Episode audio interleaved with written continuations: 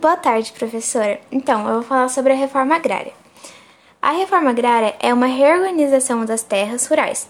Isso acontece quando a maior parte da terra está concentrada na, nas mãos de um ou de uns proprietários. Então, ela é dividida em pequenas partes e distribuída para outros proprietários que não conseguiam obter a terra antes.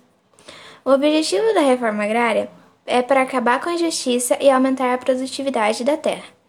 No início, a reforma agrária era uma ação necessária para um país onde a prática fundiária era concentrada. Quando as reformas são planejadas, estruturadas e implementadas, o povo receberá benefício das reformas. Em um sistema capitalista liberal ou um sistema de governo econômico socialista, as pessoas não pensam que a desigualdade social não se permite que a população se desenvolva bem.